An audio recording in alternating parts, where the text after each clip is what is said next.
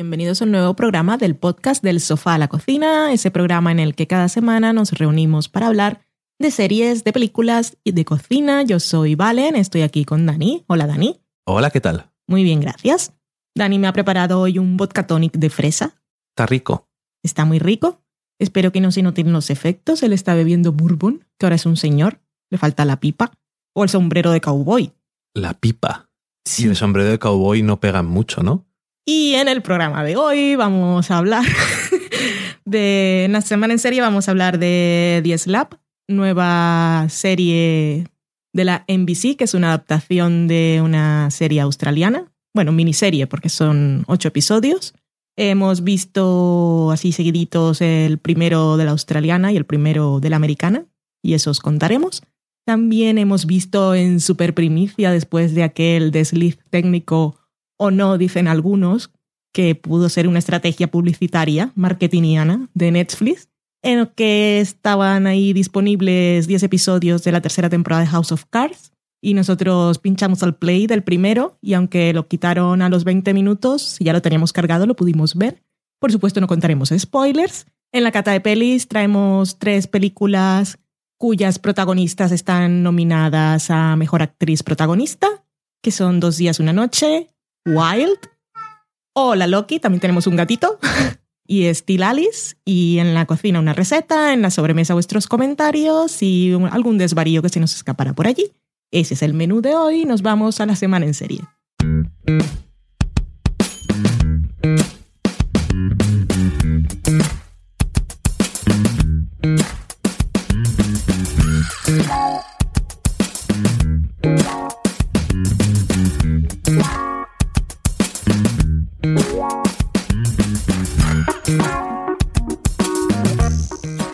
Empezamos la semana en serie con The Slap.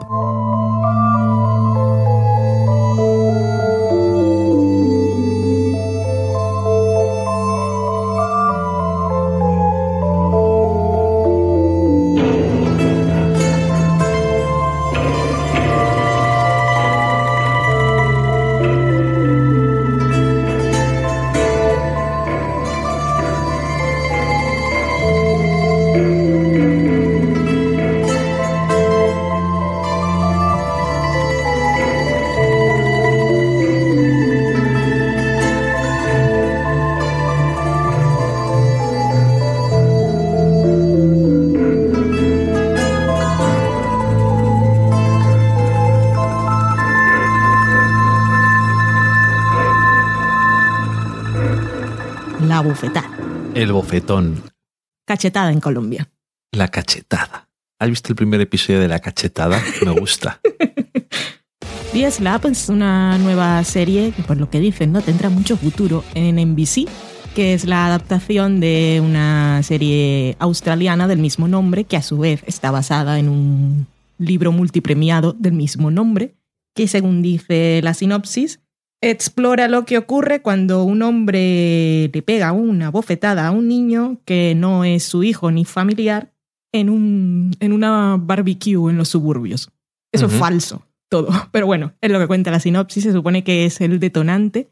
Pero después de ver el primero, vimos el segundo de la australiana y las los tiros no van por ahí. Pero bueno. La serie americana está creada por John Robin Bates, que es creador de Brothers and Sisters, que aquí dijeron esto parece una serie familiar con muchos personajes, algunos borrachos, que yo creo que en la de Brothers and Sisters siempre corría el vino, es una cosa que va bien siempre, con muchos dramas. Y entre los actores están Peter Sarsgaard, Tandy Newton, eh, Zachary Quinto y Uma Thurman, así como los más conocidos. Brian Cox también es conocido. Brian Cox, Pues The Slab empieza así con un narrador, que se supone que es el narrador del libro, y nos cuenta la supercrisis existencial de la mediana edad, que son los 40, de un hombre, por supuesto, que va a cumplir los 40 años, y ese es el evento del día en el, por el que se va a reunir toda la familia, amigos y el grupo de personas que van a protagonizar esta serie. Y cada episodio está centrado en un personaje. El primer episodio está centrado en este señor, que es el personaje que interpreta a Peter Sarsgaard, que se llama Héctor Apostolou, que es griego. Después de dos episodios no sé hasta qué punto eso influye o no. En la serie australiana se ve así que hay como personas de varias etnias, que tampoco sé si al final hacen algún retrato social o alguna cosa. Por los dos episodios que vi, pues no puedo asegurar tal cosa. Y la- sobre la serie australiana os comentamos cuando lo vimos en su momento, hace un par de años o tres. Uh. Y por ahí está lo que opinamos, que viene siendo más o menos lo mismo. Es una serie, no estamos, no estábamos, era la primera serie australiana que veíamos, no sé si la única, y era una ficción diferente y parecía que podía contar algo, pero después de tantos años en realidad no habíamos visto ningún episodio más, así que mucho demasiado no nos interesó. No, tampoco sé si sería eso o de esas cosas que se te van olvidando y se te olvida. Pero vamos, supongo que tampoco sería una cosa de... Pero nos gustó. Y eso, que hicimos el experimento, vimos el primer episodio de la australiana y después el de la NBC para ver las diferencias o similitudes. ¿En qué momento? Y fue un experimento bastante horroroso, pero muy didáctico, ¿Sí? De lo innecesario de... Primero, innecesario adaptar cosas que no hace falta y lo segundo, si lo adaptas y no lo vas a calcar, pues mejóralo, no lo hagas peor. Y es que lo que sí se puede ver con la serie americana es que tratan de suavizar algunas situaciones y intentan como hacer que algunos personajes justifiquen más sus acciones o te caigan peor, pero consiguen el efecto contrario. No es una cosa así tan horrible como la sensación que me dejaba el protagonista de la australiana, que iba así de, con la camisa abierta todo el tiempo. Y es uno de los personajes que merece, se merecen bofetadas y palos y que aplastarlo con un coche por delante y por detrás. Pero Qué violencia. la serie, la serie americana es que es, es horrible, la verdad. Es que la- el protagonista del primer episodio de la serie australiana era bastante odioso, Hmm. Pero tenía algo. Quiero decir, era odioso, tenía unas características y unas obsesiones y unas cosas, pero el protagonista de este episodio de la versión americana es blandísimo. Sí. Aparte de que se esfuerzan en. empiezan la serie con una escena en su oficina y decir de qué trabaja y que le ha ido mal el trabajo y por eso tiene el. En la versión australiana sabemos que tiene un trabajo, pero da igual, no tiene nada que ver. Es solamente sus inseguridades llegada a una edad y ciertas cosas, no tiene nada que ver con el trabajo. Y en esta es como, no, es que el trabajo le ha ido mal, por eso está así. Y, a- y sale como muy haciendo que sea menos desagradable, es menos interesante, más blanderas, todo. Es que palabras de mierda me invento, como toda la serie. O sea, con el primer episodio, no sé si hicimos bien en verlo, pero a ver, la versión de NBC yo no se la recomiendo a nadie. Pero si alguien tiene el tiempo, las ganas y la locura, que vea las dos, los dos primeros episodios seguidos de las dos versiones, porque es que es muy, es muy didáctico y lamentable al mismo tiempo. Entonces, en este caso, la versión americana ocurre en, es en Nueva York, creo. Hmm. Bueno, en una casa de estas que tiene una terraza con barbacoa y tal. Es más pequeño, más pequeña la casa y el escenario. Y entonces, en la versión australiana era como que, que te decía yo, entre tantas cosas que están peor, la versión australiana era como que fluían los acontecimientos y la gente por la casa y ahora estamos haciendo esto, ahora vamos a comer, ahora hacemos no sé qué, todo era como más real, natural. En este caso es como que han cogido, que habían hecho un episodio de una hora y le han cortado trozos y han dejado así todo y entre eso y que la dirección no te deja nunca claro dónde, cómo es el sitio donde están, si han comido o no han comido. O sea, es que son detalles que no realmente no son muy importantes, pero la mujer del protagonista de este episodio en la versión australiana tiene algo también, en esta no tiene nada. Eh, la relación que tiene con la chica que eh, la chica joven, en esta intentan como algo así como hacer que tenga más conexión o que sea algo más profundo. Invenciones. Y cuando realmente no es, no es que no sea necesario, es que eh, destruye todo el propósito del personaje de Héctor, que es que es un lamentable. Hmm. Y ya está. Gran momento el de no te doy un cigarro porque eres menor de edad, pero tengo Eso es. pensamientos impuros Y, me gustaría llevarte al, al- al- No, no, no. ¿No ¿Me das un cigarro? No. ¿Me das una cerveza? No, que eres menor de edad. Y se queda así la chica como... Pero te llevaría al huerto. "Mm, Socorro. ¿Qué me estás contando? Y lo dicen así y en la versión australiana también sabemos, pero lo dice indirectamente. O sea, es pese a muchas cosas, la versión australiana es muchísimo más sutil. Incluso. Sí, también consigue crear más tensión. El, el episodio de la versión australiana es más frenético sí. y aunque ya desde el principio sabes que lo que va a pasar es que un adulto le va a pegar a un niño que no es su hijo, que pegarle a un niño siempre está mal, sobre todo si no tienes nada que ver con él, y sabes que eso va a llegar en algún momento, pero sientes tensión en todos los personajes y en las dinámicas entre todos, en Sí. la familia, en los que no. Realmente no sabes quién le va a pegar. No, no sabes quién, claro. Y... Que podría ser cualquiera, porque el Sí. personaje del niño también es especial. Es especial, padres. entre comillas. Y es que es, es que es eso, es todo. O sea, los diálogos también es todo como, eh, estoy diciendo cosas y te las estoy diciendo todo el rato, todo a la cara. Y luego lo de que dices tú que sean griegos, si son importantes o no, no lo sé, pero en la versión australiana parecen griegos Es en griegos y hablan en su idioma y no traducen. y no. Y también hay una tensión entre los padres de él y, y la mujer. Estamos hablando de los padres de Héctor, que en la versión americana también lo han quitado. No la han quitado, pero la han puesto por una cosa que no tiene ningún sentido. Ya, pero lo han suavizado mucho. La han suavizado porque en la versión australiana las tensiones son por cosas diferentes. Es que poco se me ocurre más que decir. O sea, han cambiado. Todas las cosas que han cambiado las han cambiado para peor. Tiene un montón de actores conocidos que no dices, pues me alegro de que este, este, este actor esté aquí. Me parece que ganamos algo. Mm. Y eh, Peter Sarsgaard me pareció que de- bueno, lo peor del episodio. Y ese es su episodio. Sí. Bastante horrible. Y luego tiene una frase que yo me descojoné mucho en la ¿Cuál? parte del final, cuando dice mm, el trabajo se lo habían dado a una mujer. Ah, sí. Y lo que sigue, y los puntos suspensivos, que es muy triste. Pero bueno, oye, Con su implication.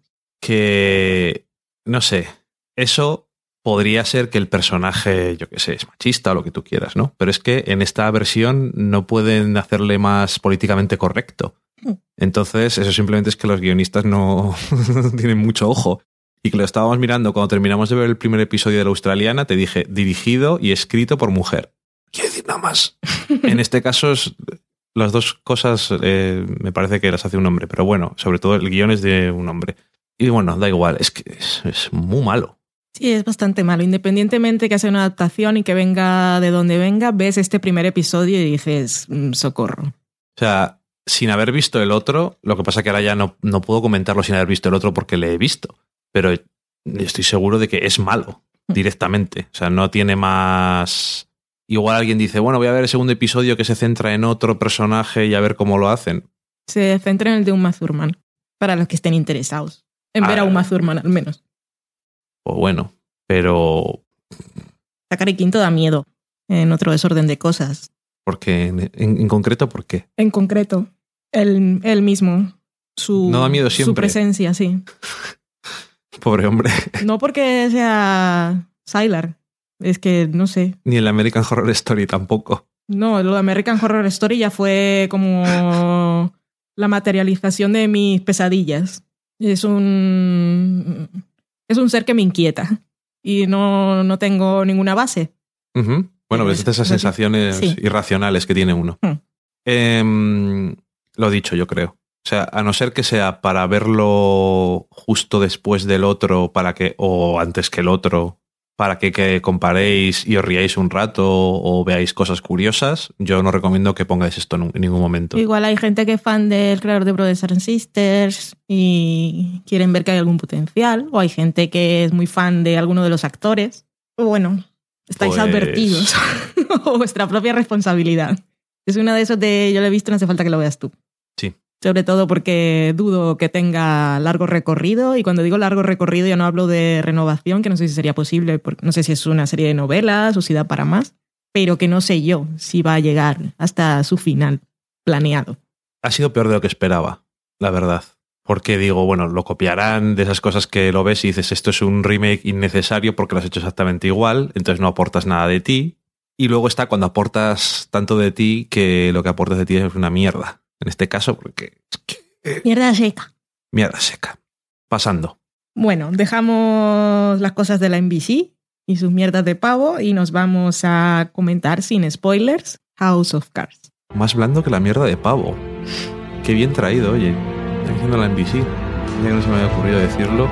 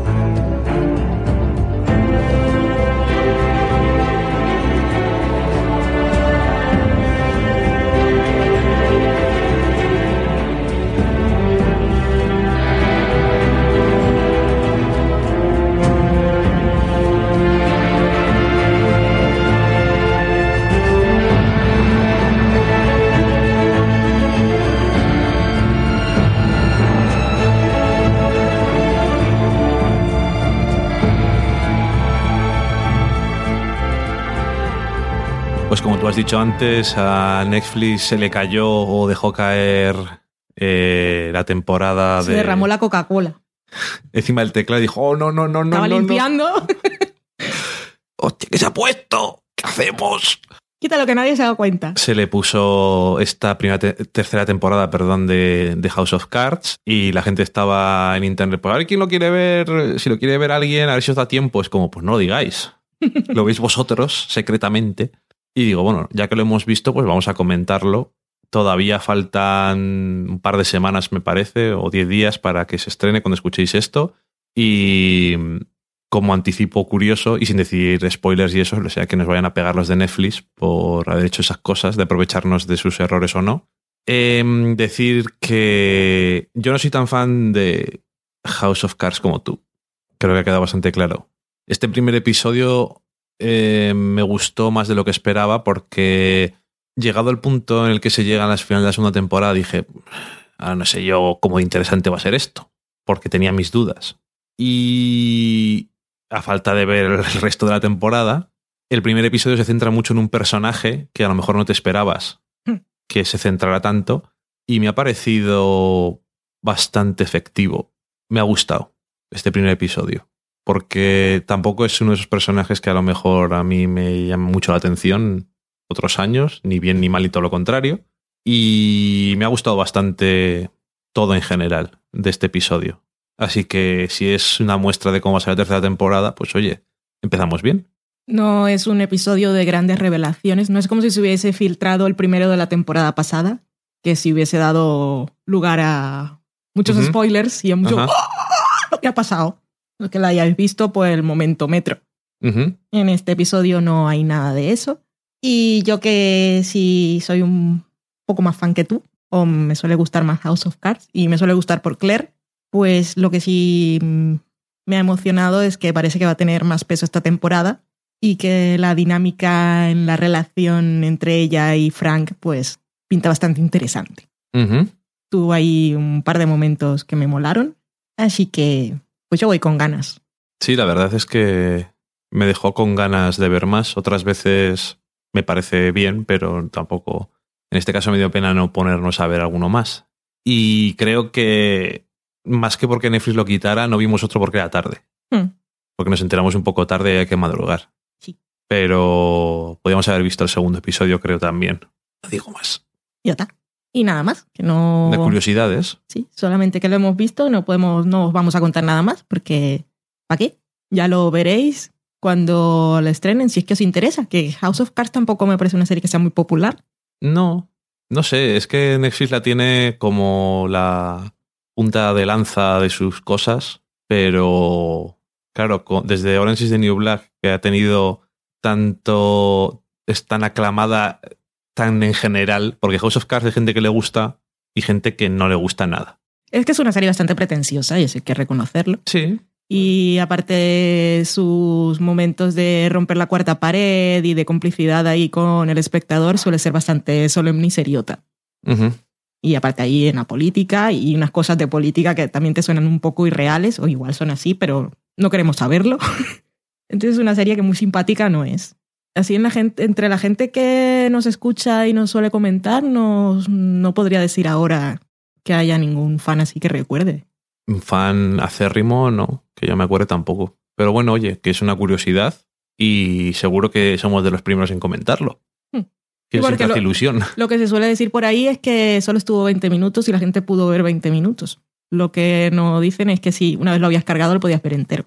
Bueno, si no os lo creéis, os digo cómo acaba el primer episodio.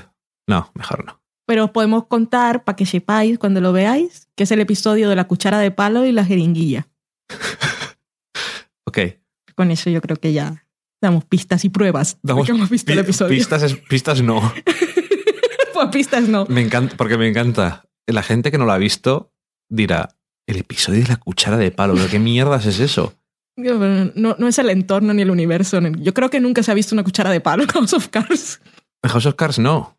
En Mad Men sí. Gigante además. Bueno, dejamos con esto la semana en serie y nos vamos a la cata de pelis, que hoy tenemos muchas cosas que comentar.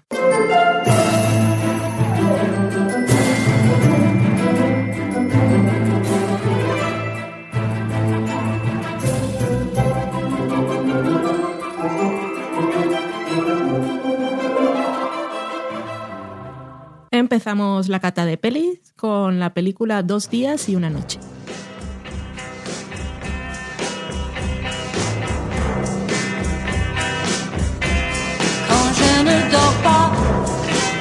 La nuit se traîne, la nuit n'en finit plus.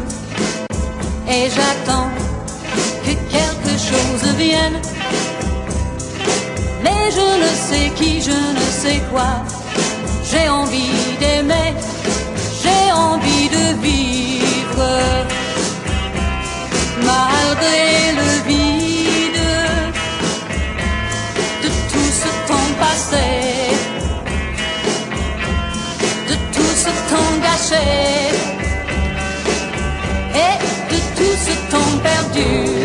Hemos visto Dos días y una noche porque su protagonista, que es Marion Cotillard, está nominada a Mejor Actriz Protagonista en los Oscar y queríamos tener así una visión. Y, y, ya que en las películas que están nominadas como Mejor Película en los Oscars no hay ninguna protagonizada por mujeres, pues esta es la excusa para ver algo, por favor, historias de mujeres, son interesantes. Y en este caso tenemos esta película que está dirigida por los hermanos Darden. Es una coproducción entre Bélgica, Francia e Italia y transcurre en un pueblo industrial de Bélgica. La protagonista es Marion, que interpreta a Sandra, que es una mujer de su edad.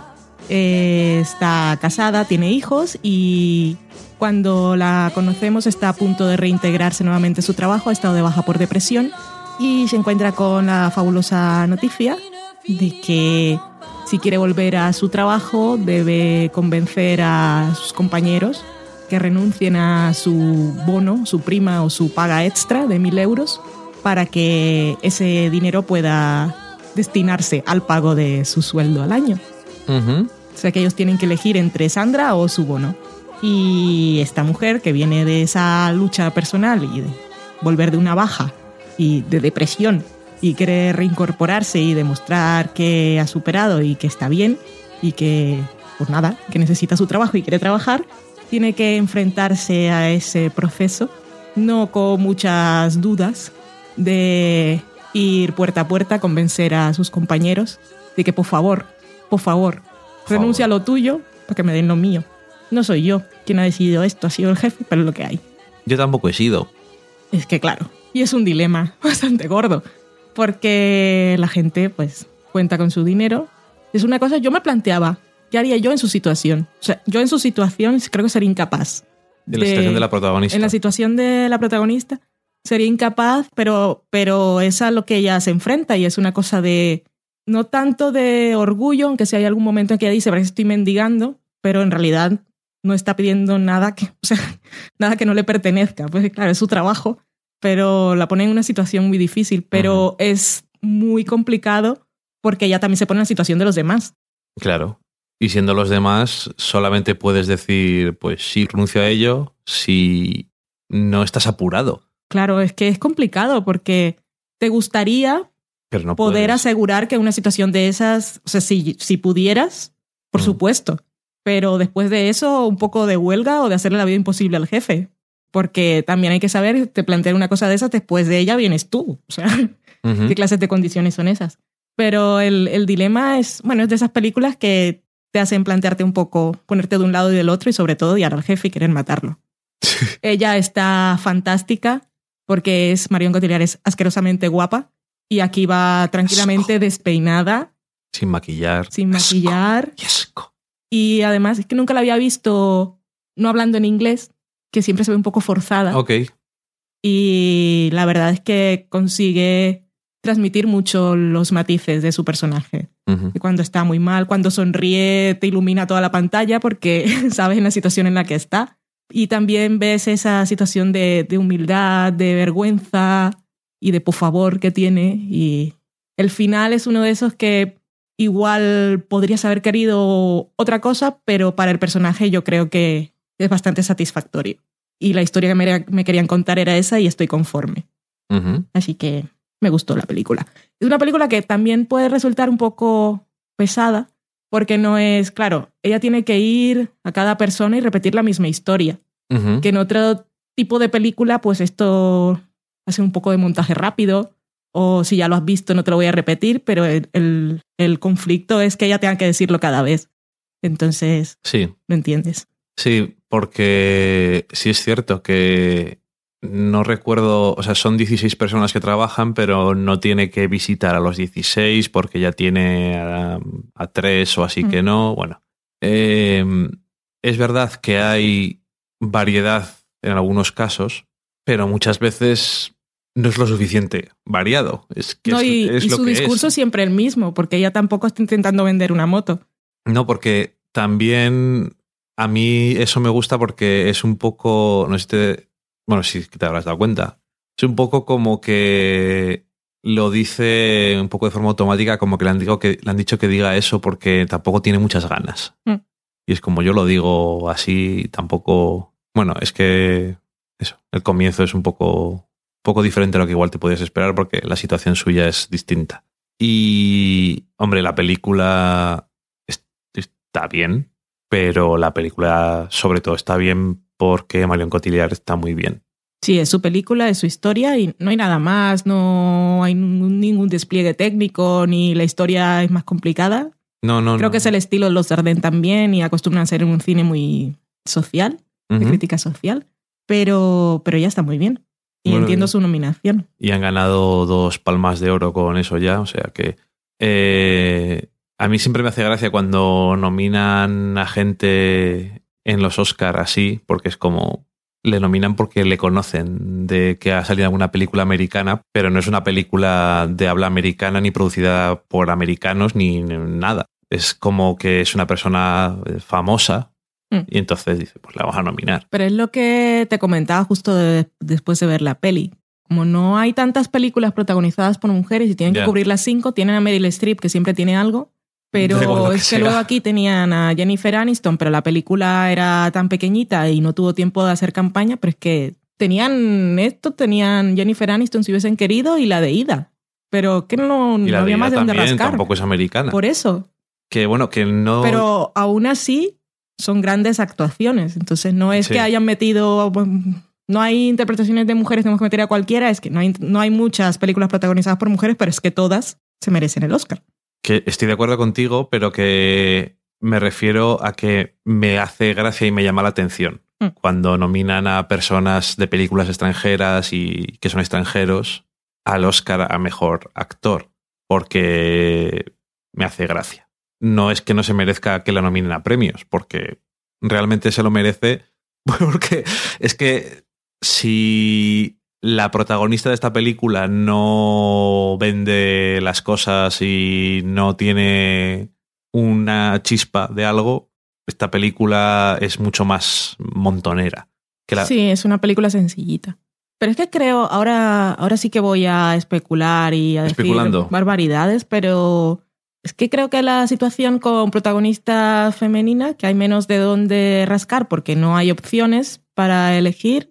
Ahora pienso en Penélope Cruz, yo creo que también estuvo nominada por Volver, que también es una película de lengua extranjera. No estoy segura.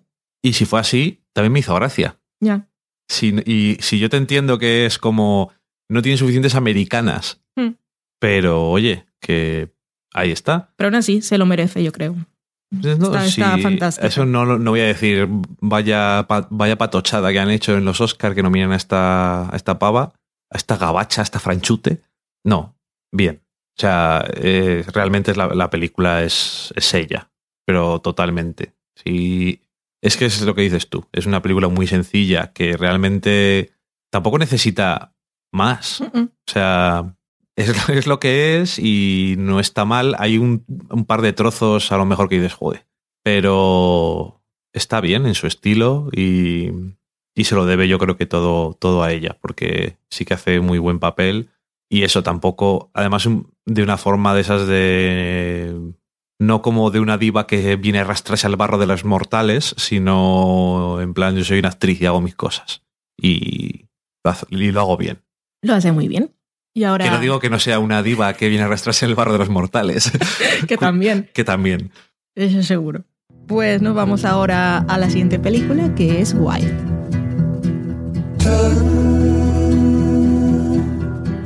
Turn, away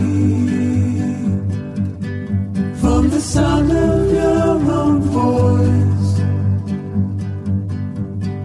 calling no one, just a silence. Learn to see around the edge. Follow the avalanche. Turn away.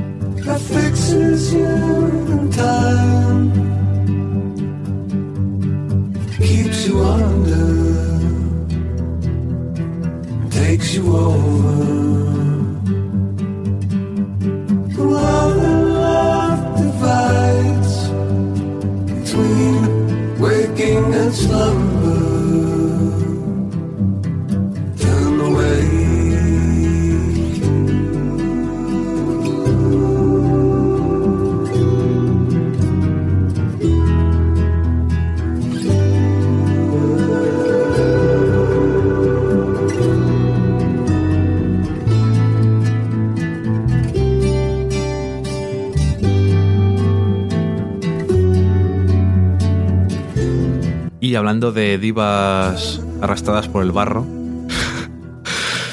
eh, tenemos Wild, que es una película que está basada en unas memorias que se titulan Wild From Lost to Found on the Pacific Crest Trail, es decir, salvaje de perdida encontrada en el Pacific Crest Trail, que es una ruta que hay en Estados Unidos. De senderismo chunga. Más larga que la madre que lo parió. Que va del sur al norte de Estados Unidos. Eh, en español creo que han mm, llamado a la película Alma Salvaje. ok. Porque salvaje así igual le sonaba silvestrao. Entonces dijeron, vamos a ponerle algo. Bueno, pero también está por el campo. y salen animalicos. También es salvaje. Bueno, whatever.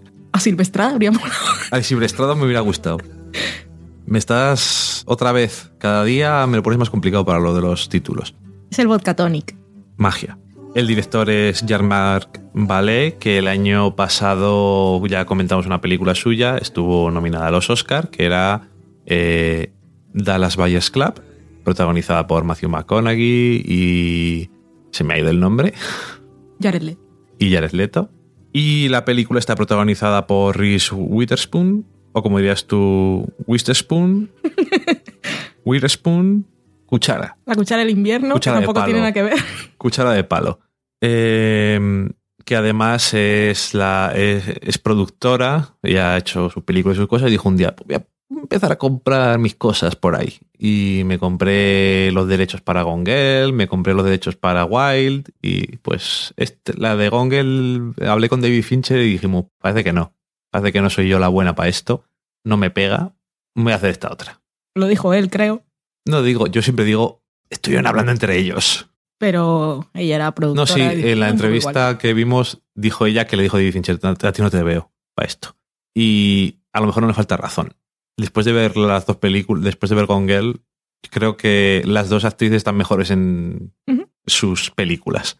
¿Y de qué va? Pues va de una chica que va a hacer este, esta ruta por qué va a hacerla y qué es lo que le va pasando en el camino y qué cosas recuerda de su vida, pues eso es lo que nos cuenta la película. Tampoco quiero decir mucho más, porque tampoco, no sé si en los resúmenes de la película lo dirán todo, pero a mí no me suele, pues vaya hijos de puta. Eso es que no hay que decirla, si no hace falta. Sí, lo dicen todo. ¿Pero para qué? Si no lo dicen nada más empezar Tal la película. está aquí impreso en el guion, la sinopsis que sacaste de lo que cuentan.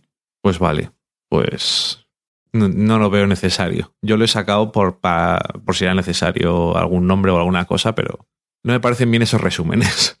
Es mejor ir a ver las películas sin saberlo todo. Y mm, también ella es la protagonista absoluta de la película y también creo que está muy bien.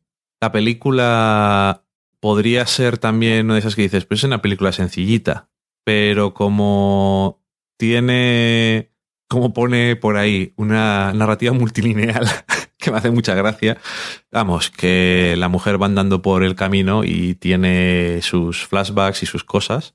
Pero, ¿cómo llega a cada flashback? Me parece que está bastante conseguido. No, no, si no digo random. Mm.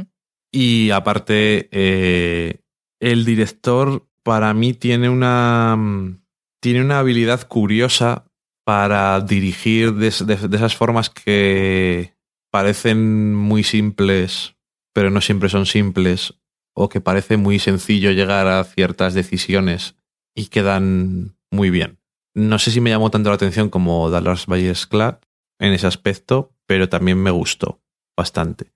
Y en este caso también es diferente porque a veces tiene que usar algunas de sus herramientas de siempre o de la otra de la anterior película que hemos visto y otras veces es una es diferente porque es paisajes, es ver el camino, es ver la inmensidad de dónde mierdas estoy, que no sé dónde estoy. Y la película me gustó también porque eh, tiene, es una película bastante dramática en algunas cosas.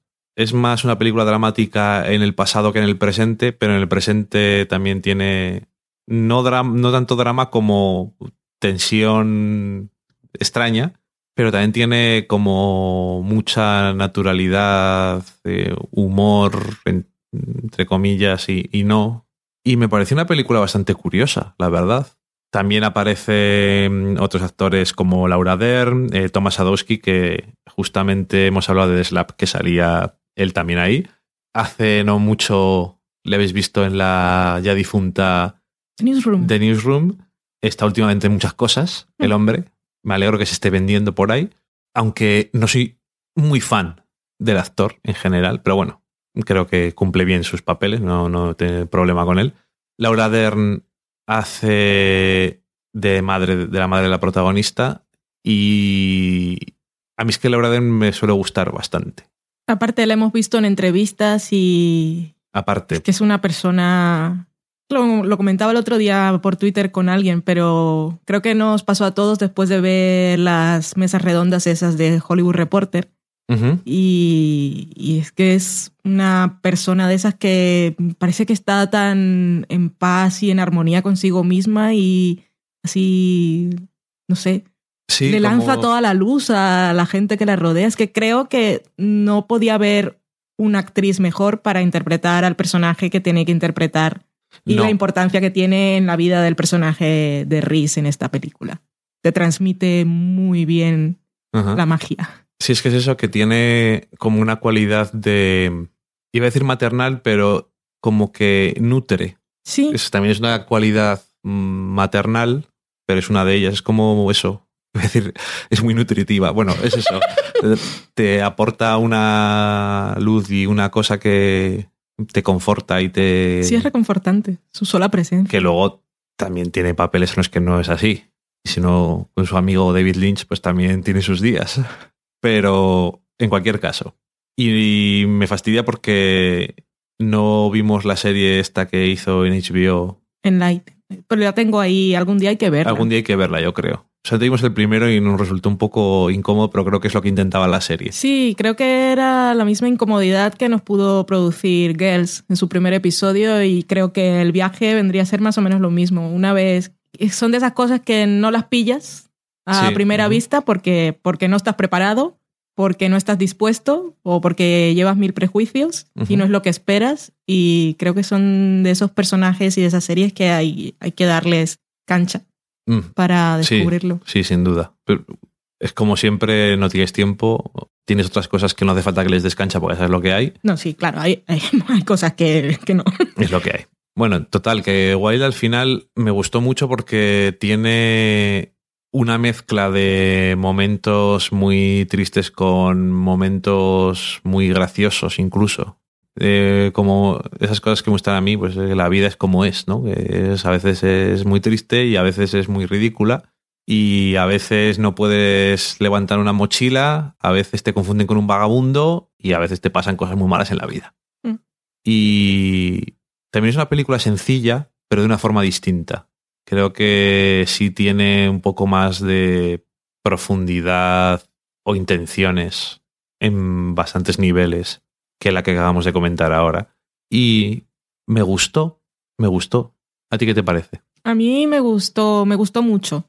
Me, el personaje de Riz, que me voy a ahorrar su apellido y os lo voy a ahorrar a vosotros también. Se llama Cheryl. Cheryl. Eh, ella está fantástica en, en, ese personaje y ponerla con esa mochila tan gigante que se nota el peso, que además es peso metafórico de todo lo que lleva a cuestas. En últimas es, una, es la historia de un personaje que quiere encontrarse a sí mismo después de haber tenido baches terribles en la vida. Pero me gusta porque es mujer, me gusta porque su relación más importante es con una mujer que es su madre y me gusta que durante ese camino aprenda a entender a su madre y a partir de ahí a conocerse a sí misma y a querer mejorar. Y también me gusta que te queda muy claro durante todo el viaje que es nunca, la película no deja de ser consciente de que ella es una mujer y que a veces ser mujer y enfrentarse a ciertas cosas que pueden ser muy normales es complicado por el simple hecho de ser mujer. Sí, ocurre en varios momentos. Ahora tienes esos encuentros raros, o ella tiene ese momento de autoconciencia cuando está esperando el coche y dice, señor, ¿me puedo subir a su coche y así puede violarme y descuartizarme y no sé qué? Porque es inconsciente de eso. Pero luego está ese otro grupo que la considera una heroína porque es mujer y es chiquitita y va con esa maleta tan grande y ella ha conseguido hacer el camino y aquel otro compañero no. Luego también le dicen cosas de como eres mujer te regalan café y tal. Me gusta que sea muy consciente eso. Sí, que además es consciente pero de una forma curiosa que no te hace decir, ah, claro, ese.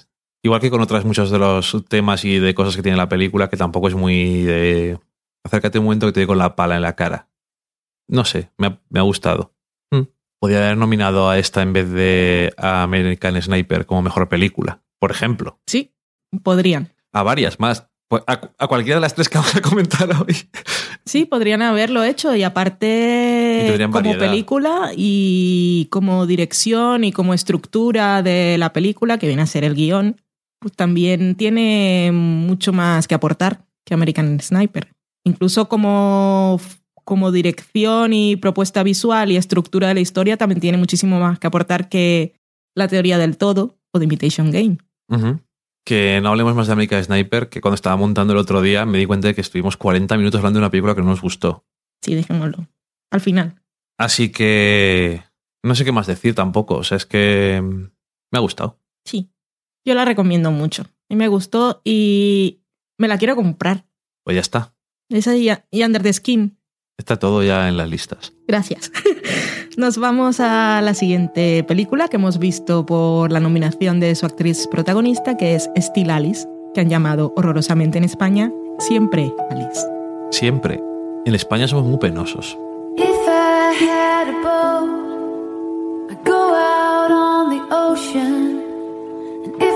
Had a pony, I'd ride him on my boat. And we could all together Go out on the ocean, set me upon my pony on my boat. if I were Roy Rogers, I'd sure enough be single. I couldn't bring myself to marrying old Dale. It'd just be me and Trigger, go riding through the movie then we buy a boat and on the sea we sail.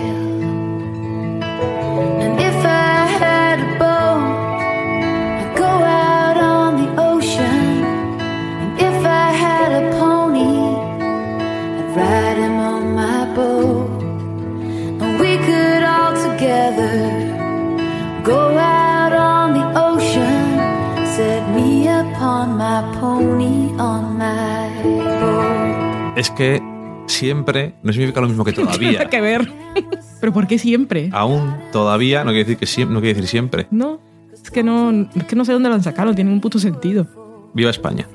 Still Alice está protagonizada por Julianne Moore y es ella la que está nominada como mejor actriz protagonista en los Oscars y nos cuenta la historia de su vida Julian Moore, pues es una. Mm, de la vida de Julian Moore. No, de la vida del personaje que interpreta, que, que es Alice Holland. Y esta es una mujer muy inteligente y muy talentosa, y es lingüista, y escribe libros, y es profesora. Y a los 45 años le diagnostican Alzheimer temprano que es una cosa que es muy rara, pero que pasa a veces y que además es genético. Y bueno, nos plantea en este caso los problemas y los retos para una persona que siempre asumimos que es un tipo de enfermedad que puede llegar cuando ya has vivido toda tu vida. Y cuando lo ves dices pues es lo que hay, no pasa nada, pero cuando es una persona joven como que te impacta más. En este caso tiene mucha importancia eh, su la carrera de, Alice, aunque eso no quiere decir que no afectaría de la misma manera a cualquier persona que sea cajera en un supermercado o en un banco o que no trabaje. Pero la película sí que tiene cierta importancia y es una manera de hacernos llegar más su frustración y aparte de esa impotencia de sentir que tu cerebro se va apagando lentamente y eres consciente de ello, ella tiene también el sentimiento de culpa porque puede ser algo que le ha podido traspasar genéticamente a sus hijos. La película, aparte de, Julian Moore, está Alec Baldwin, que interpreta a su marido, que pues nos hace gracia verlos juntos, que los hemos visto recientemente en nuestra supermaratón de Cirti Rock y fue por eso por lo que Alec Baldwin está en esta película. Le ofrecieron el papel a Julian Moore y dijo, oye, uno que conozco yo, el tal Alec Baldwin, que nos llevamos bien. También están por allí, básicamente la protagonista es ella y también aparecen los que aparecen en su familia y el doctor. Pero aparte de Alec Baldwin está, así que se conozcan, que conozca yo, vamos, Hunter Parris, que es el guapete de Witch, Silas que aparece poquito, pero no es lo más importante en la película. También hay un personaje que interpreta a su hija mayor que yo no la había visto nunca, no que yo sepa. Es Kate Bosworth. Su nombre me suena por eso. Y mi otro descubrimiento, o, mi descubrimiento de la película ha sido Kristen Stewart, que, era, que es la chica Bella de Twilight. Y que yo con lo que más me quedo de esta película, que es un drama y te hace sufrir y estuve abrazada a mi leño y me hizo llorar. Eh, ahora soy muy fan de Stewart por su personaje. Y después de eso la he buscado por ahí. Veo que sus declaraciones como persona y ser individual también son bastante interesantes.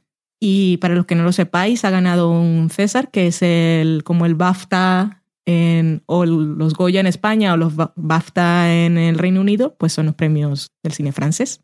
Y por lo que leí en un titular, sin ir mucho más allá, es la primera vez que una actriz americana ganaba ese premio. Así que estoy súper interesada en saber las cosas de Kristen Stewart. Pero bueno, volviendo a Steel Alice, eh, Julianne Moore está fantástica, que siempre lo está, pero en esta película está bastante desgarradora y tiene unos momentos horribles. El momento portátil, escalera y la, el mueble con la lámpara azul es una de las cosas más tristes y duras que he visto últimamente.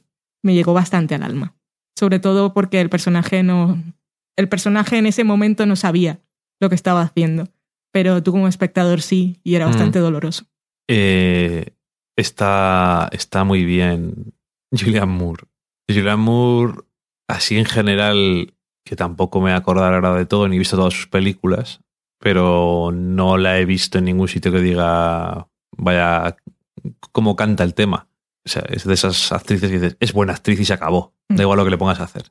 Esta película no teníamos que haberla visto. Te lo dije ya cuando llevamos un cuarto de hora porque, digo, esta película me va a hacer sufrir, cosa horrible.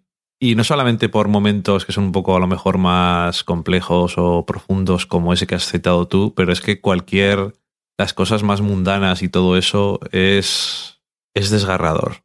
Es lo que mejor yo creo que describe esta película porque es que no puedes verla sin, sin que se te parta el alma. Si ves esta película y no te da pena el personaje protagonista, no te digo que llores. Cada cual tiene sus, sus gatillos, como dicen los americanos. Pero si no te emocionas y... Yo creo que la película está bien construida y Julianne Moore es muy buena actriz.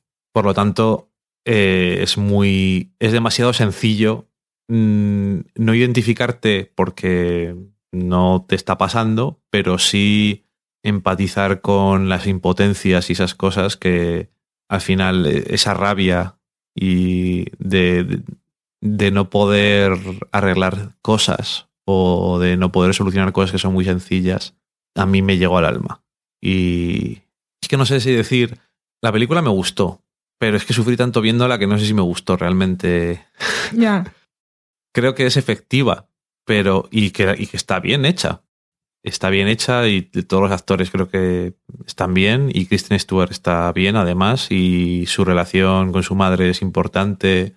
De hecho es la más importante de la película porque mm. la relación con su marido es un poco así, que tiene un par de escenas y un par de montajes de escenas que están muy bien pensados para decirte cómo va yendo la relación entre ellos y, y no sé, es, que a mí me ha emocionado mucho esta película. No ya te dije cuando estábamos, no sé si cuando terminamos o cuando estábamos viéndola, no sé si me está dando rabia también que sé que es una película que es, no diría que me está manipulando, pero es una película que por lo que trata y por la historia que es, no está hecha para emocionar de alguna forma. Pero bueno, como dijiste tú otro día con Million Dollar Baby, pero de una forma distinta, me sentía un poco así como eh, estoy siendo engañado para emocionarme, pero, pero me sentí muy lo sentí muy genuino todo. Sí, es que lo, lo, triste de una situación como la que plantea la película es que no hay otra forma de presentártelo. Ya, ya, eh, claro, es que es el, es el tema, que no es como me están manipulando, sino que es que mm, lo que me ha manipulado es que hayan hecho la película desde el mm. principio, porque es que no se puede contar si lo cuentas bien de otra forma, creo. Pero eso, que tenía también el conflicto porque me parecía muy genuino, en parte por Julian Moore, en parte por las cosas que están incluidas en la película, pero consigue de una forma muy, muy efectiva que te, que te recuerde a ti o a mí me recordó que eso sería una de las peores cosas que te podía pasar en la vida. y yo creo que no le puedo alabar más en ese aspecto. Son de esas cosas que yo pienso que deberían pasar de un día para otro.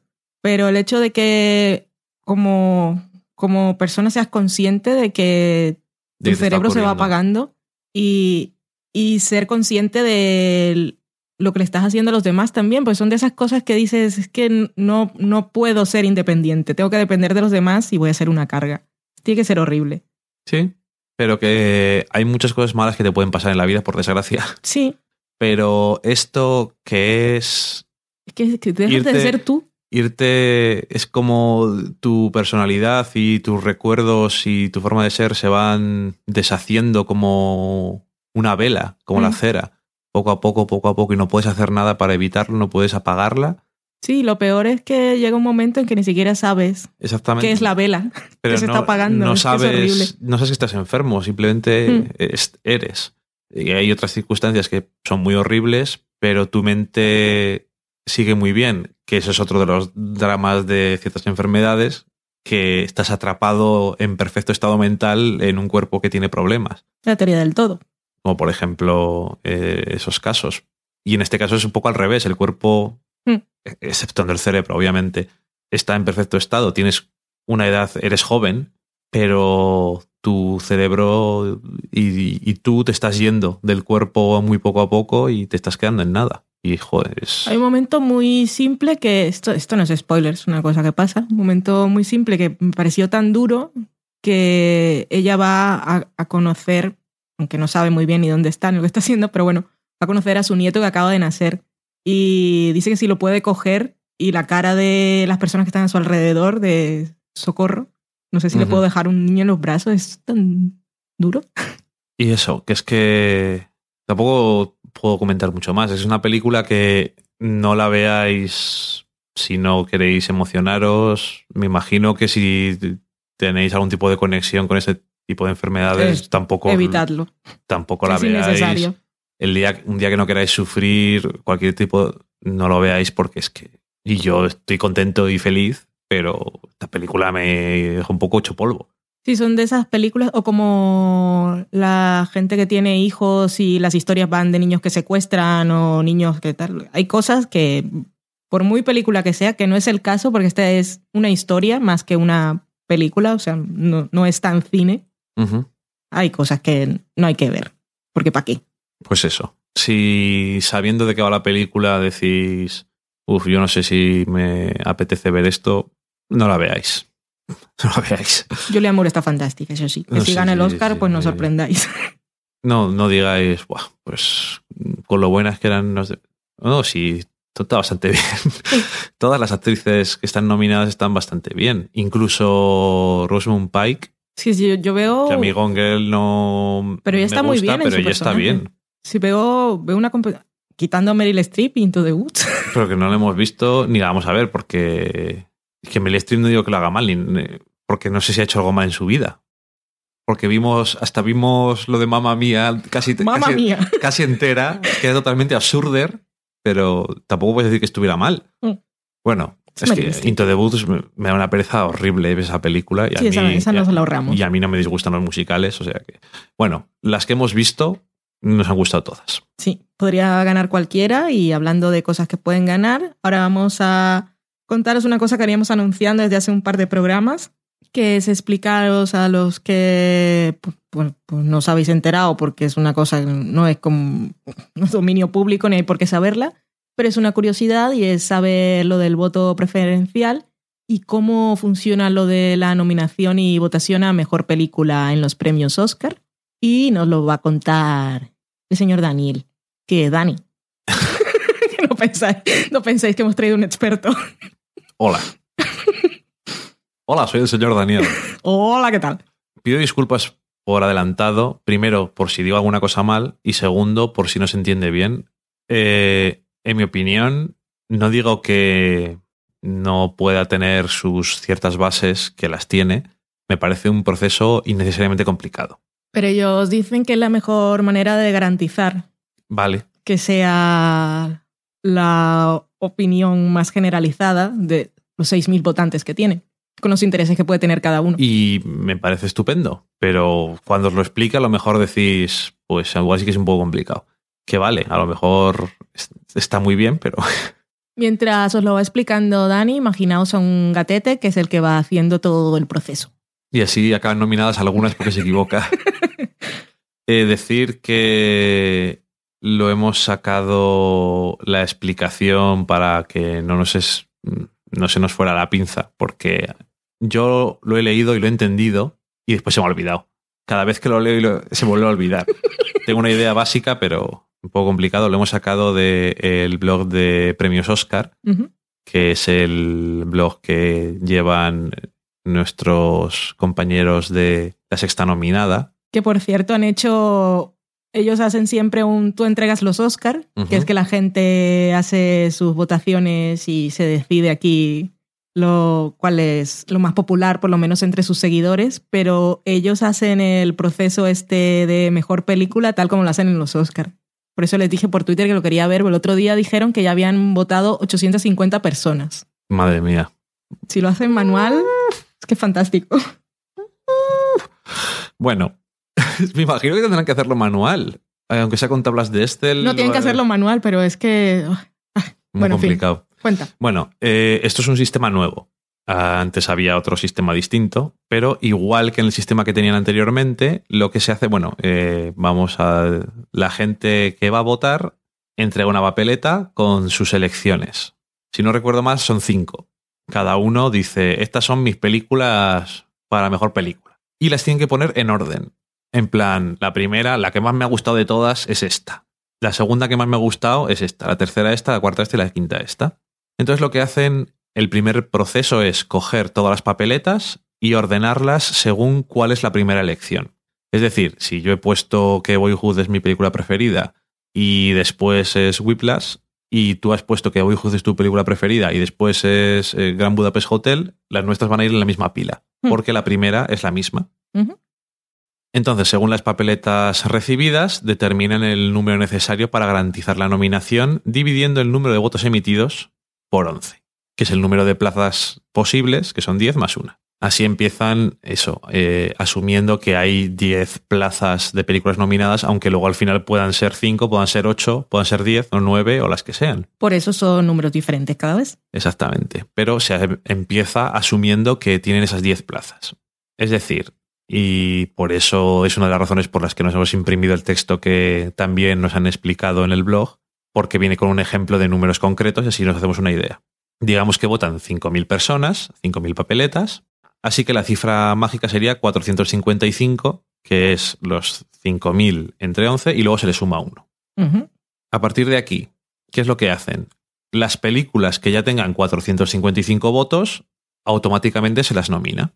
Es decir, si 457, 500 personas han votado a Boyhood, esa pasa a ser eh, película nominada a mejor película. Y ya está. Y luego, dentro de esas películas que han llegado a esta cifra mágica del total entre 11 más 1, los que tengan un excedente de votos superior al 10%, se rigen por esto que llaman la regla de superávit. Y ahora empecéis a ver cómo las cosas son un poco complicadas. ¿Y por qué mejor imaginar un gatete? Que más divertido. Por ejemplo, si necesitas 455 votos para ser nominado, y tienes el doble, 910, cada uno de los votos contarán 50% para ti y 50% para la próxima elección del votante. Los excedentes. O sea, ahí apuntan en la papeleta 450 votos para la segunda y tachan la primera. Y pasa otro a pila. Entonces, lo que al final estás haciendo es que una película que tenga muchísimos votos, lo que va a hacer es que muchos de esos votos van a contar la mitad para los que están en segunda posición. Por eso es muy importante también la que, el orden de las cosas. Luego también se van a repartir los votos de la eh, película con menos votos que tenga, que se van a transmitir también a la segunda mejor opción.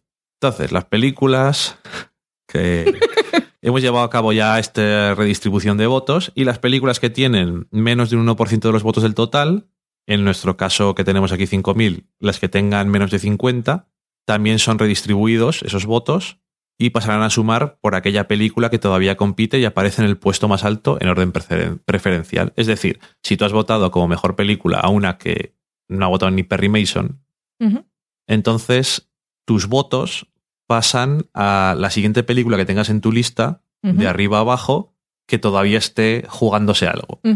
Si en la quinta tienes Boyhood y las cuatro anteriores son un, un cagurrio y Boyhood todavía no la han nominado, pues tu voto va a pasar a formar parte de la pila de votos de Boyhood.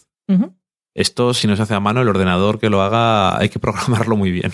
Para eso tuvimos Alan Turing. Sí, para eso. A partir de aquí, bueno, se deja de redistribuir y de mover papeletas, se empiezan a contar los votos. Entonces, cualquier película que en este momento tenga al menos un 5% de los votos, en el caso que teníamos nosotros de 5.000 votos, 250, se convierte también en película nominada. Y luego, para ver cuál es la película que va a ganar, que le van a dar el Oscar, se vuelve a hacer todo el proceso. Todo se repite otra vez, pero esta vez la cuota es del 50% de los votos. Y al final, para ganar el Oscar a Mejor Película, una película tiene que acumular en total 3.001 menciones como la mejor del año. Un poco complicado, sí. Los catetes son bellos también. Obviamente, es un proceso muy complicado. ¿Qué es lo que ganas con esto? Bien, lo que tú dices, que si solamente se fuera, bueno, pues las 5 o las 10 que más votos tengan, ya está. Así lo que estás garantizando es que haya en teoría, una, un cierto peso para que sea no tu película preferida, pero siga siendo de, tus preferidas. Exactamente. Pero hay que reconocer que cuando estás votando es realmente muy, muy, muy, muy, muy importante la que pones primera y la que pones segunda. Si me apuras la tercera, pero las dos últimas es una cosa de, bueno, normalmente no entra mucho en juego. Es muy difícil de entender. Sobre todo visualizar. A mí me gustaría ver es difícil un vídeo del proceso. Es difícil de entender porque es de estas cosas de... Y ahora con los del 5% luego se cogen y se redistribuyen. Es un poco Cristo. Si hubiera un esquema así... A lo mejor hay un... Hay algún diagrama o algo así que te lo explica también bien y lo ves gráficamente. Ahora que lo dices, nunca lo he visto, pero creo que hay un vídeo de un señor que hizo un ejemplo igual a, más pequeña escala y habrá que buscarlo. Si lo encontramos o lo compartimos esta semana por Twitter y de paso lo vemos nosotros. En cualquier caso, ya veis que difícil.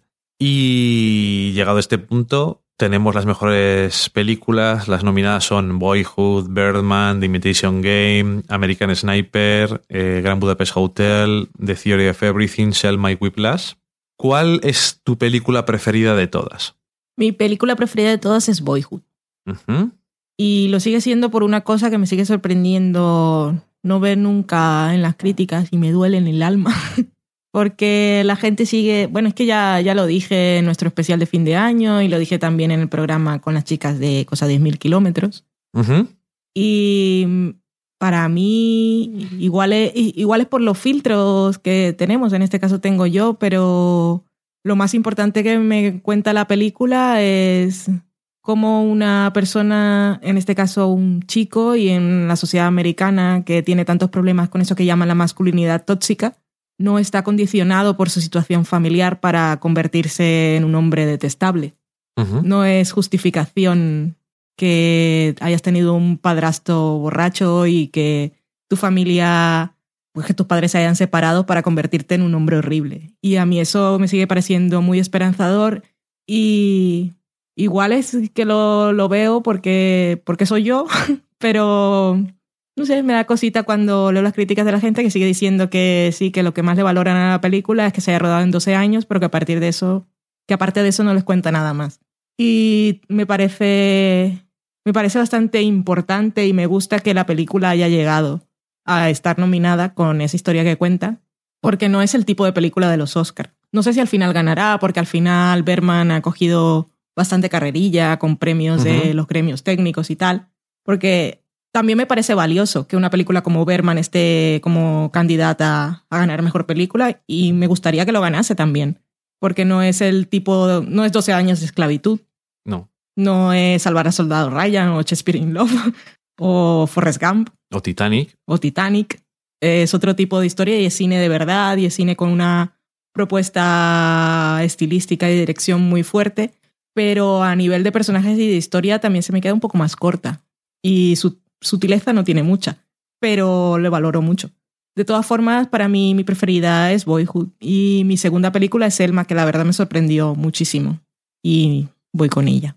Me parece también, después de haber visto todas las películas y haber visto alguna más, sigo sin entender que películas como La teoría del todo esté nominada a mejor película. Porque lo que más me gustó a mí de la película es la historia de Jane Hawkins, pero la película tampoco le interesa mucho. Y a nivel de propuesta, pues se queda bastante corta y es un poco rancia. Y la teoría del todo es más el personaje y el homenaje que le quiere hacer al personaje que como cine. no estoy hablando de películas, sino de lo que es el cine. Imitation Game también es un poco. Y American Sniper, socorro. Eh, a ver, tienes películas que sí te parecen más de los Oscars, como The Imitation Game, American Sniper, The Theory of Everything y Selma, sí parecen más películas que pueden nominar normalmente. Hmm. Pero las, eso es la mitad. La otra mitad, que son Boyhood, Birdman, me encanta también Selma que esté... y Whiplash y Gran Budapest Hotel. O sea, Perdón, Selma. Me gusta la variedad que hay. Sí. Y tampoco he sido una seguidora de la carrera de los Oscar nunca. Desde que estamos haciendo el podcast lo veo un poco más, pero tampoco, tampoco me considero una experta ni mucho menos. Pero sí creo que hay mucha variedad en las propuestas de este año. Quitando cosas clásicas como serían The Imitation Game, quitando cosas un poco tal que así, que se basan más en el personaje, que es la teoría del todo, y quitando el horror que para mí ha sido American Sniper, las otras propuestas me gustan. Whiplash es una película bastante pequeñita, que luego, por ejemplo, a nuestro querido escuchante Daniel Roca, que es una cosa que es más personal, pues no, no comparte mucho la filosofía o lo que cree que, lo que él siente que la película quiere transmitir, sí me parece importante que haya llegado a estar nominada. Porque es una película de personajes y, y está guay que esté ahí. Wes Anderson es un director que me gusta y también es una propuesta es un poco extraña para los Oscars, que también mola que esté. Boyhood me encanta que esté allí y Selma es que se les ha colado, pero me duele también que no esté en dirección. Yo, por ejemplo, teniendo en cuenta lo que creen, lo que parece que han visto según las cosas que han nominado, yo antes había puesto a Foxcatcher antes que Imitation Game o American Sniper. Yo, desde luego, eh, antes que American Sniper, había puesto eh, cualquiera de las otras películas que hemos visto que están en algo en los Oscars. Mm. Foxcatcher, Wild, eh, Steel Alice, cualquiera de esas la habría puesto. Steel Alice no sé si llegaría tanto, pero Wild, por ejemplo, sí. Pero más que American Sniper. American Sniper es el horror.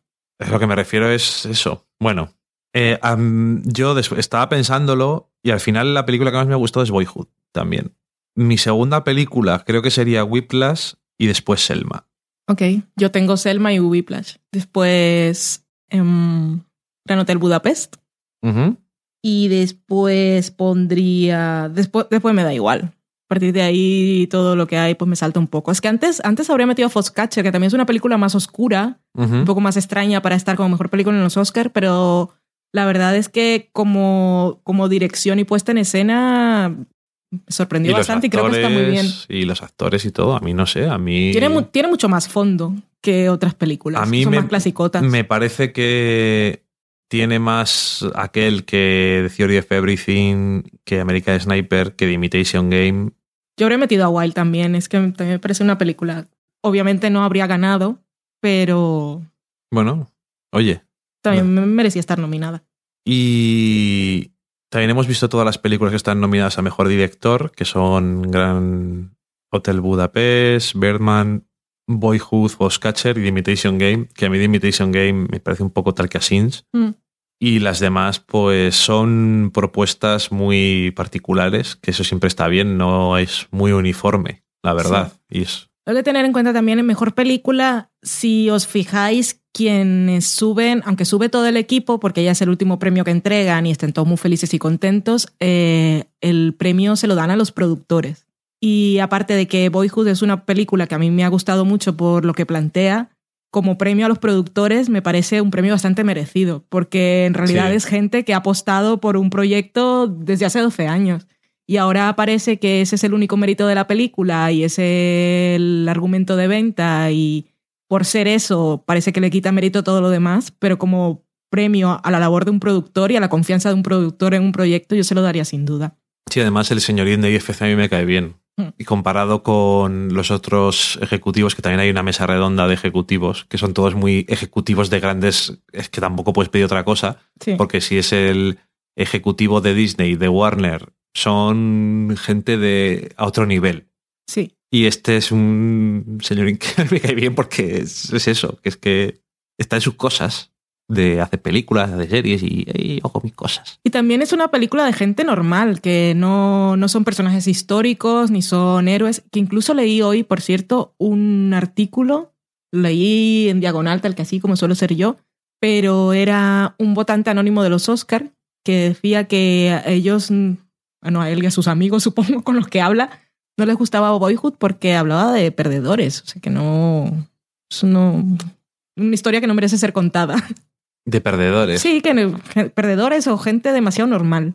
Un niño y ahí están todos en el pueblo de Texas que no, no han aportado nada a la historia, ni son historias de grandes héroes. No como el protagonista de American Sniper que ha aportado muchísimo, ha aportado que ha matado a muchísima gente. Eso es muchísimo más meritorio para la humanidad. Ande que, que se por culo. Mis premios, pues eh, mejor película, Boyhood. Y yo al director se lo daría al de Foxcatcher, de verdad que me sorprendió bastante. Yo no he visto nada de este señor. Que sí que has visto, has visto Capote. Ah, he visto Capote, pero no me acuerdo. Ah, bueno. Pero de no se nota. Y cuando, no me acuerdo, y cuando la vi, me quedé más con el señor Philip Seymour que con la labor de dirección. Pero en este caso sí fui muy consciente. Donde ponía la cámara. En el buen sentido. Sí y cómo estaban los personajes dentro del plano y cuando miraban a lo que estaba fuera del plano, creo que cómo situaba todo y la atmósfera que creaba y la tensión que creaba no es el tipo de película buen rollera de los Oscar ni, ni de personajes que son épicos ni son héroes, pero como labor de dirección que también está la dirección de Berman, pero es una cosa también más con el director de fotografía y mm. eso es otra cosa. Bueno, y está la dirección de Boyhood, que es la labor esa de director de otra cosa distinta, de conseguir estar 12 años con gente y que no te odie nadie y conseguir llevar a un niño ¿Sí? a la madurez y conseguir enseñarle cómo funcionan las cosas, también mérito para los actores adultos que ayudan, pero bueno. No, y también que creo que es una, no es una cosa demasiado intensa, pero no es como que llegas y eres actor y te metes en el personaje a lo Daniel Day-Lewis y vives como ese personaje durante el tiempo que dure el rodaje que aquí estas personas tenían que volver cada año y, lo que digo. poner parte de eso. Como la hora de dirección está bien, pero como dirección de esta más técnica y de construir. Diferente, sí. Sí, de, la gramática, de la cinematografía y todo. Señor de Foxcatcher, pues sí. No, Linklater eh, me gusta mucho, pero. No, pero eh, en ese aspecto. Creo que también Linklater tendría mucho premio como mejor película, aunque se lo lleven los, los productores. Creo que también el proyecto ha sido muy suyo y de mucho tiempo y es él, los productores le han puesto pasta, pero es él el que ha conseguido mantener a ese equipo que confiar en él también, que tampoco era fácil. No. Em, yo creo que lo podemos dejar aquí. Es que yo diría más cosas sobre Boyhood, pero es que me parece que entra un poco en saco roto porque está todo el mundo un poco cegado con la hazaña. Mm. Y eso, y bueno, lo mismo que le pasa al señor ese que siempre nos sale los artículos de un votante anónimo todos los años y la mayoría, mayoría de las veces que lo leo me dan ganas de pegarle un tiro de las cosas que dicen las películas porque digo, si, así estamos... Pero los votantes anónimos reflejan muy bien lo que hay que no sabemos. Es como cuando yo tenía un blog que había leído una cosa que había salido, creo que era en el New York Times, ya no me acuerdo, y era un votante anónimo de los Emmy, que decía por qué la gente no votaba de Wire y todo lo que puedes pensar no es eso, sí, que eran todos negros, que nadie los conocía, que eso no se entendía, que si veías un episodio el que te mandaban, pues no sabías lo que estaba pasando. Pues normal. Que sí, que si yo no te digo que no sea una perfecta muestra de la realidad, sino que, joder, que vaya realidad de mierda. Y sigues teniendo un blog, que has escrito una cosa hoy. Cierto. Siempre dices eso de antes tenía un blog. Bueno, pues eso. Pues escribo uno al año porque sigo así. la gente eso está un poco cegada con eso y igual que ese votante anónimo es muy eh, bueno la película tampoco no cuenta nada la gente es normal y es como bueno es complicado también porque oye si no la gente no ha entrado y no ha conectado con la película pues poco se les puede es gente normal y no hay ningún drama sí hay dramas ya pero no no hay ningún niño cojo no matan a nadie, no violan a ninguna mujer. Spoilers, spoilers. bueno, en fin, que al final ha habido películas que me han gustado mucho, como Selma y Whiplash. Ha habido películas que me han parecido interesantes, pero Boyhood es la película que más me ha gustado. Yo creo que Selma y Whiplash fueron nuestra sorpresa. Sí, las dos no me esperaba ninguna de las dos que me gustara tanto. Pues con eso acabamos la cata de pelis y nuestro ciclo antes de la entrega de los premios Oscar, que seguiremos teniendo mientras tengamos podcast. Y nos vamos a la cocina.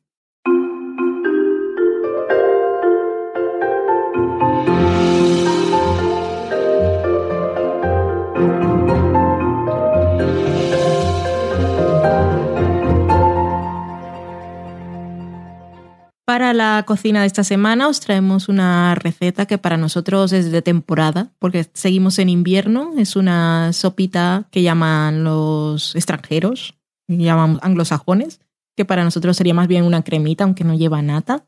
Eh, estamos nosotros aún en invierno, llegando a la primavera. Estamos en febrero de 2015 para los que vengan del futuro, que solo puede escuchar una persona en cualquier momento y en cualquier lugar. Pueden estar en verano y en otoño y a saber. Y la receta es una sopa, crema o lo que queráis de guisantes con menta y limón. Mm-hmm. Y lo que necesitáis, os diré los ingredientes que trae la receta de la página qesa.org, que está en inglés, que es para cuatro o seis personas, que ahora me da un poco de pereza calcular, para dos o para tres o para cuatro. Es bastante. Necesitamos kilo y medio de guisantes, pueden ser congelados, si tenéis la suerte y las ganas de cogerlos frescos también pueden ser.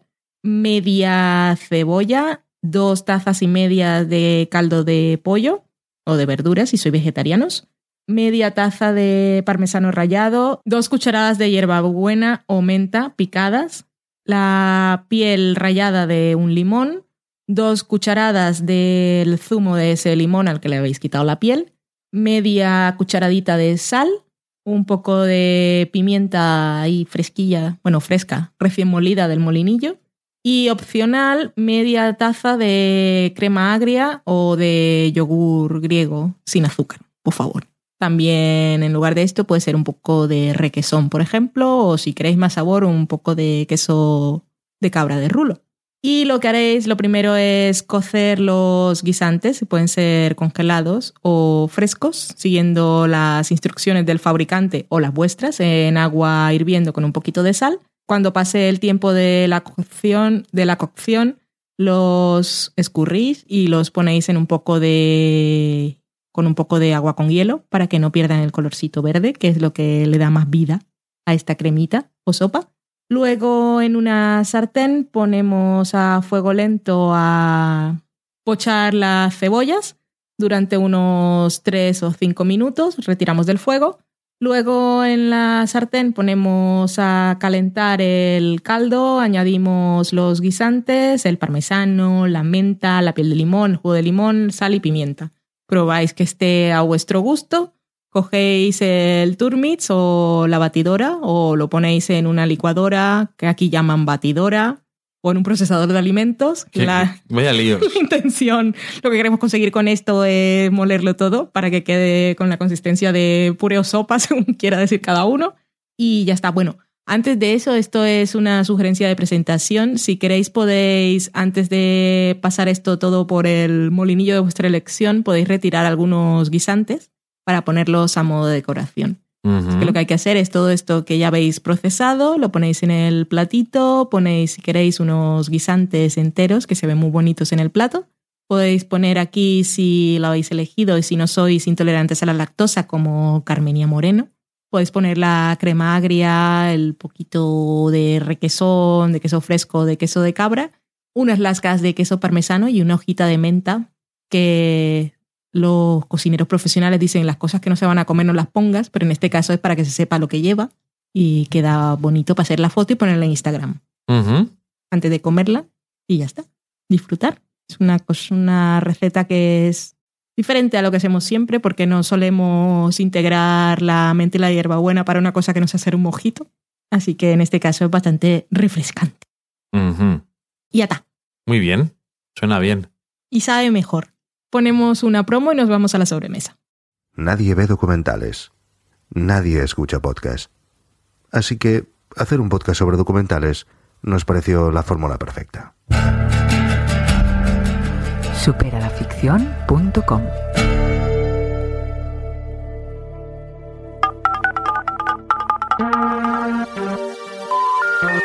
We're sorry, the number you have dialed is not in service at this time.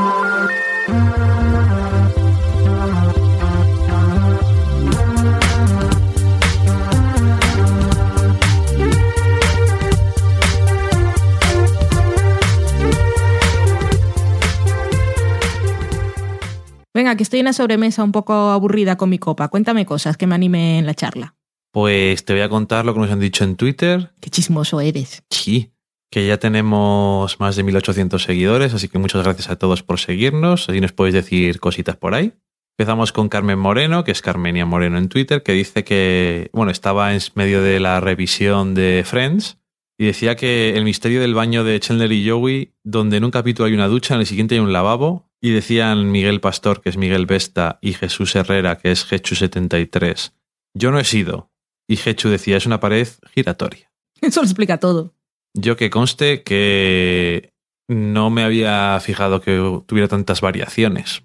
Siempre tenía pensada la arquitectura del baño de una forma.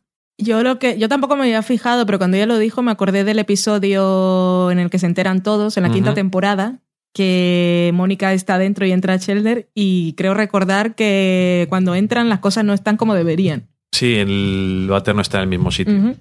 A Hechu ya le habían picado ahí un poco la curiosidad y el gusanillo y había dicho, pues venga, pues mañana empiezo otra vez a ver Friends por novena vez. soy fácil de convencer. Es fácil. Talbot, que es Talbot Solara, nos preguntaba si se podía ver The Jinx en versión original subtitulada en español, que solamente encontraba con subtítulos latinos. Ya le dijimos que estaban en proceso y me parece que al final lo terminó viendo eh, con los subtítulos en español de Latinoamérica porque no tenía ganas de esperar. Y no tuvo ninguna queja al respecto. Mm, Bien, lo normal. Decía Alana Farra, que es Alana Farra, acabado en H en Twitter, que esta temporada sí que hacemos especial de Girls, que nos está escuchando, aunque no diga nada. Está en su mundo, pero nos escucha. Ella es de la que nos grita en el coche. Sí, va de un sitio a otro en el coche porque en Barranquilla hay que ir en coche a los sitios. O en taxi. ya había empezado Jesús Herrera a ver Friends y decía, para olvidar las penas y subir el ánimo, empezaba con Friends y decía, son las 3 de la tarde, pero si me pongo a cuchillo me veo la primera temporada hoy o casi. Van muy facilitos, pasando. Es que no y eso que la primera temporada da cosica todavía verlos. Sí. Los 90 son muy duros. Decía Daniel Roca, que es Daniel Roca en Twitter. Cuantísimo canta Dani en el último de Sofá a la Cocina. Esto huele a episodio musical. Y decía Valen, ¿cantar de qué? ¿Cuándo? ¿Cuándo ha cantado? Y decía, en American Sniper dos veces seguidas. Y yo diría que antes también. Y yo le dije, esto no es cantar ni es nada. Porque me puse a tararear ahí melodías americanas. Pero... Y decía él, confía en mí, eso es cantar. Y digo, bueno, si tú lo dices, Pues entonces yo también canto, porque una cosa que no tengo es aprenderme más de dos versos de las canciones. sí, eso es verdad. Así que termino tarareando, puedo decir que canto. Haces...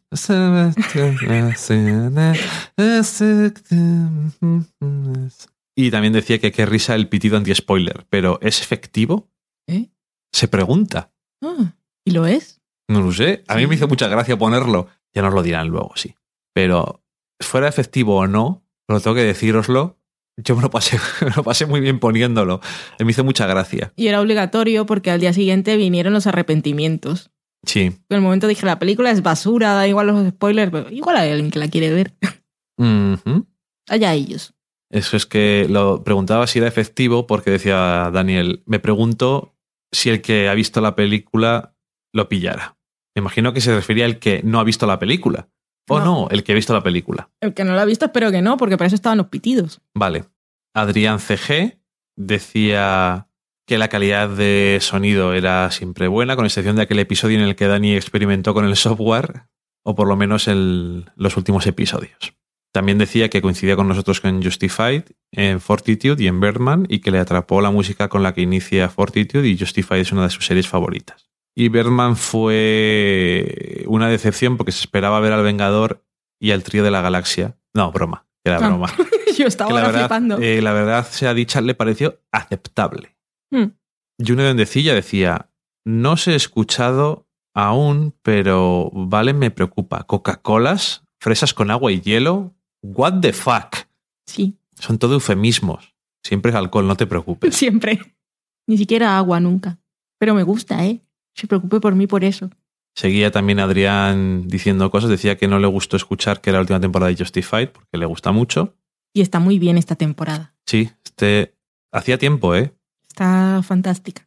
Y también nos comentaba para terminar que había visto Coherence, que le gustó, aunque al principio sí que se preguntó qué estoy haciendo aquí, pero se compuso al final y es excelente para una película de fantasía, claro. Tiene ahí los... Lo de ciencia ficción no le convence. tiene el, el estigma de la- del género. Decía Daniel Roca. A la pregunta, con mayúsculas, decía no. La pregunta, que lo recuerdo, yo le dije, pero la música que sale en Whiplash, la original, ¿es buena? Y decía él, no. Casi todo se basa en arreglos espectaculares e hiperprecisos, pero no hay libertad ni improvisación, es decir, nada de la esencia del jazz. Supongo que por eso me gusta. Excepto el solo el final, pero no es para tanto. Mucho ruido y pocas nueces. Incluso el momento en el que Simmons toca en el pub, cuando supuestamente se redime como músico y persona, para mí es mediocre. Pero es que yo creo que la gracia del personaje de Simmons es que él es mediocre. Por eso él quiere presionar y, y conseguir el, el nuevo artista, porque él no lo es. Pero bueno, Whiplash yo creo Sí, que sí, ya he dicho- muere. he dicho que se acabó. Sí. Bueno, y decía también él, él también decía que aunque a lo mejor estaba demasiado disgustado para entonces ya. Mm. Entonces le nublaba el juicio. Pero bueno, me ha parecido bastante objetivamente cómo ha expresado las cosas. Ujú. Junior Mendecilla decía que no había podido ver The Jinx porque no estaban completos los subtítulos, pero que ahora tenía muchas ganas tras escucharnos y también de ver la película, pero que esperará. Maitechu, que es Mari Margolis, decía que ahora entendía nuestro consejo sobre Birdman, la vio y le gustó. En cuanto al ego, quién sabe, quizás Birdman le sirva para hacer una cura de humildad en la próxima. Lo dudo. Precisamente lo dudo. Y como gane el Oscar, ni te cuento. Pero lo he escuchado hoy en The Treatment y tiene el ego. mm, Yo, yo no lo conocía antes, pero lo tiene por, el- por la hipernube, que no sé si eso existe. Le vi, la hipernube me gusta. Deja ya. Es un tío muy suyo, sí. Eh, Rubén, que es surfzone, decía: En Estados Unidos se respeta mucho a los militares. En muchos actos públicos, antes de empezar, se les, pone- se les hace poner en pie y se les aplaude. Te digo yo que todos sabemos que eso es así, pero bueno, luego hay otras cosas en las que al igual no le respetan tanto. que Es una relación un poco extraña. Que son apariencias, al final eso no le sirve para nada. Ya. Pobrecicos hijos míos, los aprovechan y después los tiran a la basura. Joan Camps, que es Derek Keefe, nos decía: ¿Habéis visto Kumito de Treasure Hunter? Y yo digo: ¿Qué coño es eso? No, no lo habíamos visto. no lo hemos visto. Y digo, pues vamos a buscar. Y vimos el tráiler y vimos la premisa y es bastante curiosa. Cuéntala. Eh, por lo que vi es de una chica asiática que vive en Estados Unidos y no estoy seguro de si equivocadamente o no eh, ve la película de Fargo y va a buscar el tesoro. O si hay un mapa, una cosa muy extraña. Pero parecía una propuesta bastante interesante. Y estuvo por- en el Festival de Sundance de este, este año, año, sí. 2015. Este año sí. Y no sé, yo cuando ande por ahí por el éter, yo sí que me gustaría verla. Muchas gracias. Gracias por recomendarla porque es que no... Son de esas cosas vamos. que se escapan del radar que no tenemos. Daniel Roca que había estado en el avión y decía que en su fila del avión habían coincidido The Good Wife y Mad Men para pasar el viaje, nivelazo. Y además las dos en versión subtitulada. Como debe ser. También dice que vio el primer episodio de 1864, que era una pasada danesa. Claro que todo el mundo dice que luego la cagan. Esto era esa, una superproducción danesa, una serie Sí, algo. de época. Hay un poco de pereza. Algo de. alguna guerra, no sé. Alguna guerra, algunas mierdas, no sé. Decía Juno Duendecilla sobre lo de los pitidos, que si se ha visto sí que se entiende claramente de qué hablábamos y si no, te lo puedes imaginar. o sea que no valen para mucho. Muy buen análisis del film. O sea que tampoco le gustó mucho. No, no, no le gustó. Le puso un 6 que lo vi en Facebook. Me parece mucho. y para mí, lo mejor de Clint Eastwood de lo que ha visto es Gran Torino, que le pareció un peliculón. Y por cierto, respecto al dicho llorar con una magdalena, imagino que una magdalena mojada en el café y estrujada. Ponía lengüita. Y Daniel Roca decía que viene por María Magdalena, como tú decías. Pero vamos, preguntas a mí como si yo sé algo. Es muy sexista la Biblia. Es súper sexista. La mujer que no tiene Hay motivos para llorar y solo la representan llorando. Venga. Y también le decía June a, a Daniel Roca, que estaba en el octavo de la cuarta temporada de Mad Men, en su, en su visionado, a ver, a ver si llega a tiempo para el final, que sí. decía que a ella le había gustado mucho el sexto de la cuarta temporada y que le había adelantado. Y esta mañana tuiteábamos que decía George R.R. R. Martin que en la serie de televisión de Juego de Tronos iban a matar a personajes que él no había matado. Y nos respondía Francisco Herrera, que es mi colunita, que es lo que tendría que hacer en los libros en vez de que aparezcan personajes nuevos como churros y así no acabamos. es una de las cosas que ha hecho que me hayan hecho falta cuatro temporadas para que me medio interese la serie. Que está todo el rato apareciendo personajes que me dan igual. En vez de reducir un poco más el cast y que te importen los personajes. Pero bueno, oye. Decía Cristina que esos sean crawls, que le da muchísima pereza ver Selma, pero que después de oírnos que le habían entrado unas ganas locas. Espero que le guste al final. A ver. Debería. Dice que le faltará el leño para abrazar. Lo único, pero bueno. Y antes de empezar a grabar decías tú, bueno, pues es hora de grabar del sofá a la cocina. Y decía Daniel Roca, a ver si me pitan los oídos. Me imagino que sí, como siempre. Por ahí te hemos mencionado antes, ya te habrás oído en este momento. Exactamente. Y con eso he terminado. Y con eso termino yo también, se acaba el programa. Uh. Y que, como siempre, recordamos, si queréis decirnos cosas, tenemos el blog, que es del sofalacocina.com, en el que podéis comentar en la entrada de cada programa Allí mismo a la derecha tenéis los iconitos que os llevan a los diferentes sitios, pero os los recordamos. Podéis también comentarnos en iVoox, podéis comentarnos en iTunes, podéis enviarnos un email a delsofalacocina.gmail.com Además de enviarnos mensajes escritos a través de un teclado, podéis grabarnos audio comentarios y enviarnos un mensaje de audio. Y también podéis escucharnos los miércoles por la noche en Radio Battletoads, que es una radio online. Y también podéis poneros esa radio online cuando estéis en el trabajo y escuchar otros programas que cada vez tienen la parrilla más llena. Y podéis buscar del sofá a la cocina en cualquier aplicación que tengáis para escuchar podcast en vuestros dispositivos móviles. Y podéis poner el sofá a la cocina en Google y eso directamente pues ahora ya no salen como al principio que salían cosas de muebles. No os lleva directamente al blog y al Twitter y Facebook y todas esas cosas y si vais a hacer compras en Amazon, ya que le pagáis a la, grande a la gran multinacional, pues podéis hacerlo a través de del sofá a la cocina.com barra Amazon y allí dejáis caer unas monedicas que nos pagan ellos como comisión sin que a vosotros os implique ningún aumento en el precio de venta. Y eso, comentarnos cosas, que estamos en Twitter también, que no sé si lo había dicho, que es del Sofá Podcast y en Facebook, somos del Sofá La Cocina. Podéis dejarnos mensajitos por todos los sitios que a nosotros nos gusta comentarlo después en esta sección que es la vuestra, que es la sobremesa. Y con eso terminamos ya la cháchara de hoy y como siempre os deseamos lo mejor para la semana que viene, disfrutadlo de la manera que os guste y cubriros ya hace frío y, con poca ropa, pero sin ser ofensivos y estáis en el hemisferio en el que hace calor, pasadlo muy bien siempre. Pero sin ser ofensivos. bueno, que para evitar problemas, porque la verdad es que cada uno puede hacer lo que quiera, pero hay que mantener cierta regla en la sociedad. Vaya mierda. Adiós. Adiós así. Adiós. Tengo hambre.